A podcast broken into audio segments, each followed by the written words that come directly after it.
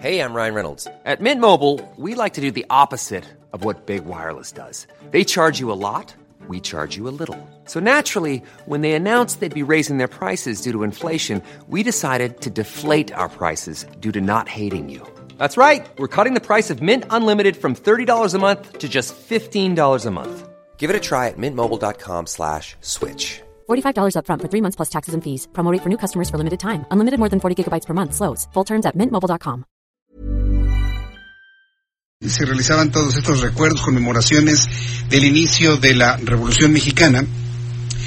Eh, en la Cámara de Diputados, bueno, en sedes alternas se sigue trabajando sobre el presupuesto 2020. Hay que recordar que ya cumplen 15, 15 días los grupos de campesinos manifestándose en las inmediaciones de la Cámara de Diputados en la exigencia que les entreguen los recursos que fueron recortados en el presupuesto del año que entra. Tengo en la línea telefónica a Ricardo Peralta, subsecretario de Gobierno, a quien le agradezco mucho estos minutos de comunicación con el auditorio del Heraldo, subsecretario de Gobierno de la Secretaría de Gobernación. Ricardo Peralta, gusto saludarlo, bienvenido. Muchas gracias, Jesús. De nueva cuenta. Pues eh, le está entrando usted a todos los temas, ¿verdad? A todos absolutamente. Y en este de los campesinos, ¿cómo ve las cosas para llegar a un acuerdo? Lo importante aquí es resaltar lo siguiente, Jesús. Los campesinos de nuestro país han sido cooptados, han sido engañados durante décadas. Incluso hoy que se celebra y que se celebró con este desfile extraordinario del 20 de noviembre, el inicio de la revolución, por supuesto que los campesinos fueron agraviados desde antes incluso, y a la fecha siguen teniendo una historia muy similar que hace 100 años. Y lo que hoy estamos viendo a través de algunas organizaciones es una muy mala costumbre y adicción al dinero. Esa costumbre que existía en el diseño incluso de los presupuestos anteriores, donde solamente se les daba el recurso a las organizaciones y hoy se le va a distribuir directamente a los productores, a los campesinos en propia mano. Con eso queremos robar, queremos que se elimine toda esa tendencia del pasado de robo, de extorsión, de coacción, de cooptación que había en contra de los campesinos. Entonces, y lo hemos visto no solamente con esta organización, que incluso hoy se quería sumar a un desfile cívico-militar, con líderes desprestigiados, ahí vemos cómo se los sacaban en redes sociales por su presencia pública por parte de la propia población. La sentencia social es clarísima. Tienen un prestigio muy, muy. Son de los que desafortunadamente en nuestro país han lucrado con la pobreza de uno de los grupos más vulnerables de nuestro país, que son los campesinos. Y eso queremos acabarlo con la cuarta transformación. Queremos apoyarles directamente a los campesinos y es como se ha diseñado un presupuesto con economía moral congruente con las necesidades de los campesinos. Ah, eh, eh, don Ricardo Peralta, pero a ver, coménteme, ¿eran todas las cúpulas eh, campesinas, todas las que estaban en ese nivel de corrupción, todas le robaban a todos los campesinos? Yo lo que te puedo decir es que la política va a cambiar. Eh, en años anteriores, como tú lo sabes, los presupuestos, e incluso antes de que se leyera el dictamen, parecían algo sincronizados, levantaban la mano para aprobarlo, porque todos tenían una participación ahí como si fuera un reparto de botín. Y esto es presupuesto público, es dinero de todos los mexicanos y se tiene que destinar a cada uno de los interesados sin intermediarios que puedan cobrar una comisión o como coloquialmente se conoce como moche. A ver, eh, pero ¿cómo se le va a entregar este dinero en propia, en efectivo? ¿Y de qué manera se va a garantizar que efectivamente el campesino pueda utilizarlo para la producción de su? Porque hay muchas, muchos eh, núcleos ejidales, se lo digo porque lo conozco, en donde precisamente en la organización que se tenía, todo un núcleo ejidal produce una sola cosa. De esta manera, pues cada quien va a producir lo que quiera, se va a atomizar la producción en el campo en algunas regiones. ¿Han, han medido ese posible fenómeno? Sin duda, la, la propia SADER tiene toda una proyección precisamente para la distribución de estos recursos en programas específicos. Lo único que cambia es que no se hará a través de estas organizaciones que tradicionalmente lo hacían y que hoy dicen que son para obras públicas. Las obras públicas las hace el Poder Ejecutivo y lo hace el gobierno estatal y municipal o la propia federación y para eso mismo también está proyectado el, pro- el presupuesto de egreso de la federación, pero no tiene por qué hacerse a través de estas organizaciones que en algunos casos pues se ha, se ha constado y consta de que se trata solamente de beneficios de carácter personal. Es una forma de guachicol en contra de los campesinos y queremos romper con esos malas prácticas del pasado. ¿Por, por qué no los denuncian ante la Fiscalía General de la República? Eventualmente, con los elementos que se tienen, o así como han venido o- o a zonas no no están siendo investigadas, sino donde se les está eh, pues formalizando denuncias, serán las fiscalías en cada una de las entidades y por supuesto a nivel federal las que eventualmente evidenciarán y que puedan llevar esto a un juez la responsabilidad de algunos de ellos que han abusado en el pasado sin duda se va a hacer. Nuestros reporteros han estado en el lugar y han visto a campesinos muy, muy, muy pobres. ¿Cómo podemos entender que eran líderes de grupo que se quedaban y se robaban el dinero? Pues es precisamente ello. Son fotografías que vemos hoy y parecen las mismas fotografías de hace 100 años. ¿Cómo te puedes explicar que estas organizaciones hayan beneficiado a estas generaciones de campesinos cuando los vemos en las mismas condiciones? Han cobrado esas cantidades de dinero. Fíjate nada más, nos dice hoy una de las organizaciones que quería participar en el desfile militar en, en el- en la voz del profesor Álvaro López, que fue uno de los denostados hoy pública y popularmente, y que está ahí en las redes sociales como lo denostaron, que con 34 mil millones de pesos quedan con, co- quedan con eh, imagínate nada más qué cinismo hacer una afirmación de esta naturaleza teniendo gente tan pobre y tan marginada en el campo mexicano. Ahora, e- es- esto, digo, bueno, usted no es legislador, evidentemente, usted ha participado para llegar a los acuerdos y promover el diálogo. Pero ¿de qué manera le han dicho los legisladores que se va a medir esto? Porque, se lo digo con toda franqueza, don Ricardo Peralta, planes han ido, planes han venido, sexenios han ido, sexenios se han ido, y bueno, pues yo creo que en esta ocasión, pues sí, se, se tendría que medir y sobre todo palpar y tener una percepción de un abandono de la pobreza y pobreza extrema que hay en el campo, sobre todo el campo del sur y sureste de la República Mexicana. ¿Cómo lo Sin van a duda. medir? Tenemos un presidente con una sensibilidad social muy alta. Es uno de los hombres que más conoce nuestro país y que lo ha recorrido en su localidad. Conoce a los campesinos pie tierra. No le cuentan sobre estas historias. Y en el pasado, sin duda, toda la política social que fue en favor de los campesinos fue para favorecer a estas organizaciones campesinas. Por eso es que estamos rompiendo con esa desafortunada costumbre de relación, de cooptación y podría yo decirle de alianza delictuosa entre el presupuesto y estas organizaciones, porque nunca llegaron a donde tenían que llegar, que es precisamente a estos grupos vulnerables que siguen en tremenda pobreza.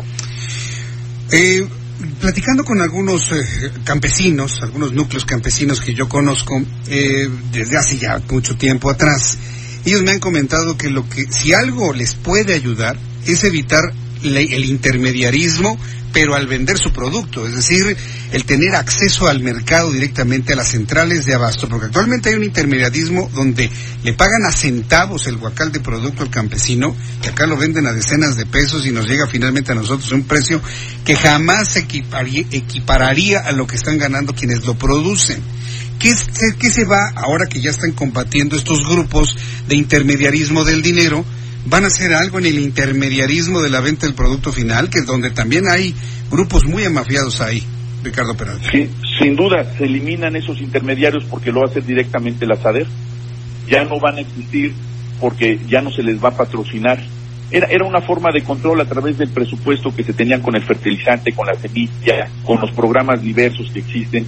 Y ahora van a ser 100% coordinados por la SADER.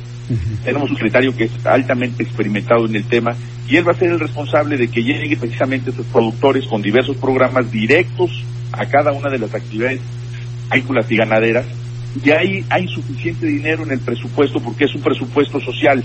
Ya no es para favorecer políticamente a una organización a otra y eso es lo que les tiene verdaderamente molestos. Imagínate, insisto, que tengan eh, tomadas las instalaciones del Congreso para buscar presupuesto para sus organizaciones en vez de estar pensando en la gente. Entonces, aquí hemos tenido mesas políticas con cada uno de ellos. Nos hemos sentado por horas platicando sobre estos temas. Se les Sí. ha aclarado y se les ha dicho que tienen el derecho de expresarse, de manifestarse y de agruparse, porque así lo señala la Constitución, pero que algunas de sus demandas pues, no son legítimas como querer presupuesto para fines particulares como sucede precisamente con esta organización que hoy quería participar en el desfile cívico-militar del 20 de noviembre. correcto. Bueno, pues eh, yo lo que veo es que siguen mostrando músculo y siguen ahí manifestándose, impidiendo el trabajo legislativo. Ya mandaron en la finalización del presupuesto para el próximo viernes. ¿Cómo van las conversaciones para poder llegar a un acuerdo, convencer, levantar los, eh, las manifestaciones? ¿Cómo va todo ello? Mírate, tenemos que acabar con la industria de la extorsión. Esa no es la industria de la expresión libre y legítima, es una industria de la extorsión. Y eso es lo que están buscando, pero dinero no van a encontrar. Nosotros vamos a garantizar que se cumplan los derechos establecidos en la Constitución para todos los mexicanos. Todos tenemos derecho. Sin embargo, lo que no se puede seguir, pues no solamente promoviendo, sino permitiendo, es que estén buscando a través de dádivas la existencia de sus organizaciones. Eso no vamos a participar como se participó en el pasado. Pues yo deseo que todo esto le salga bien, Ricardo Peralta. Muchas gracias. Yo les deseo que le salga bien. Mire, he platicado con varios legisladores y es hasta ahora usted, en su calidad de su subsecretario de Gobernación, quien nos explica más con politas y palitos cómo se pretende terminar con este tipo de vicios en el campo mexicano. Aquí la cosa es que el dinero llegue verdaderamente a los productores, que verdaderamente lo usen para semilla y fertilizante, para la compra de maquinaria, para la tecnificación del campo, eh, sobre todo lo que es el sur y sureste de la República Mexicana. En el norte, bueno, pues están más que, más que hechos, ¿no? Pero yo, en lo personal he visto cosas verdaderamente dolorosas, ¿no? De, de, cómo los jóvenes del campo se han ido a los Estados Unidos a trabajar allá, dejan a sus padres, tíos, abuelos ya muy grandes con un pedazo de tierra que no pueden echar a andar, donde las tierras están abandonadas y nosotros lo que quisiéramos es ver que esas tierras se aprovecharan, que no se sigan vendiendo para construir desarrollos habitacionales y que verdaderamente la tierra sirva para producir eh, en, una nueva realidad. es lo que nosotros queremos. Se ha buscado ese camino en tiempos anteriores y pues esperemos que ahora esto sí funcione. ¿Usted le tiene esperanza a esta nueva estrategia, Ricardo, Ricardo Peralta? Sin duda. Yo estoy convencido que el desarrollo del cambio es un factor importantísimo para la gobernabilidad. Y ese abandono del campo que se tuvo en el pasado fue una fábrica de migrantes hacia los Estados Unidos. Y no queremos que eso continúe, queremos que, la gente pueda migrar por, por turismo o por una actividad económica o incluso de carácter académico, pero no porque tengan que abandonar sus tierras por inseguridad, por violencia o en este caso porque no hay producción agrícola. Entonces queremos que la gente se quede en sus comunidades porque el campo es productivo, porque viven en paz, porque no están siendo extorsionados por las organizaciones sociales que los han durante décadas. Queremos romper con ese nexo que, insisto, y lo digo con respeto, en algunos casos es hasta de carácter delictivo. Ricardo Peralta, eh, subsecretario de Gobernación, yo le agradezco mucho que me haya tomado la llamada telefónica. Nos vamos a mantener pues tomando temperatura, platicando con los campesinos, directamente, ¿no? Ya en el campo, cómo empieza a fluir este dinero, este recurso y todas las dudas que tengamos, pues ya las estaremos platicando en oportunidades futuras. Por lo pronto usted se ha convertido en el apagafuegos, ¿eh? De, varias cosas, ¿eh? Se lo digo con respeto. lo... hacemos con mucha pasión porque amamos a nuestro país. Sí. Y además creemos en la cuarta transformación y además tenemos aquí una líder que es la doctora Cordero que nos ha guiado para atender a todos los que vengan a la Secretaría de Gobernación. Me parece muy generoso de su parte ese, ese ese comentario último y bueno, pues estamos en comunicación usted y yo para poder entender cómo van las cosas que se están tratando de solucionar. Muchas gracias, Ricardo Peralta.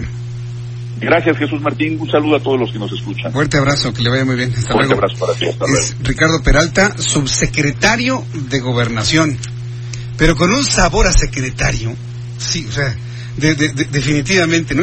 lo digo con, con conocimiento de lo que estoy diciendo, ¿no? La secretaria es Olga Sánchez Cordero, pero acabamos de escuchar a un hombre, usted lo acaba de escuchar con, con un pleno conocimiento de las cosas, con una explicación clara, sin apasionamientos como he hablado con otros legisladores y legisladoras sobre el tema que nos dejan igual. ¿sí? Hoy parece que nos ha quedado un poco más claro cuál es la idea que traen. Que son todas las organizaciones ni él mismo lo puede saber a ciencia cierta, pero tratan de terminar con esa estrategia que pues finalmente no ha funcionado en el campo. Nada más póngase a pensar usted y yo. Pensemos y recordemos cuántos programas, de cuántas decenas, bueno, de centenares de miles de millones de pesos han llegado al campo en tiempos de, pues fue más, eh, más intenso en tiempos de Enrique Peña Nieto, Y de verdad, dése una vueltecita en el campo. ¿eh? Dese una vueltecita. Ya cuando veo a los campesinos acá en la Cámara de Diputados, digo que están muy pobres. Pero están de verdad, bueno, no tienen ni zapatos. Vaya, dése una vueltecita a los campos de Guerrero, a los campos de Puebla, a los campos del estado de Morelos. Y verá de lo que le estoy hablando. ¿eh? Tierras abandonadas, inseguridad, desorganización, falta de comunicación entre los núcleos ejidales. Y pues esperemos que esta estrategia pueda poner orden en el campo, por lo menos le digo en el del sur y sureste de la República Mexicana. No nos resta más que estar muy pendientes de cómo funciona esa estrategia y evidentemente nos la estaremos observando y preguntándola en todo momento tanto a la secretaría, a las secretarías correspondientes y al propio Ricardo Peralta. Son las 6.56. Las noticias continúan hasta las 8 de la noche. Quiero informarle que toda la información aquí en el Heraldo Radio con su servidor Jesús Martín Mendoza. Estoy hasta las 8 de la noche en vivo, al aire, en el 98.5 de FM Heraldo Radio. Así que le invito a que quien nos escuche en todo el centro del país continúe a través de esta frecuencia, 98.5 de frecuencia modulada. En el resto del país, fuera de nuestras fronteras, www.heraldodemexico.com.mx. A través de nuestra aplicación también nos puede escuchar. Voy a los mensajes y regreso con un resumen de lo más importante. Continuamos.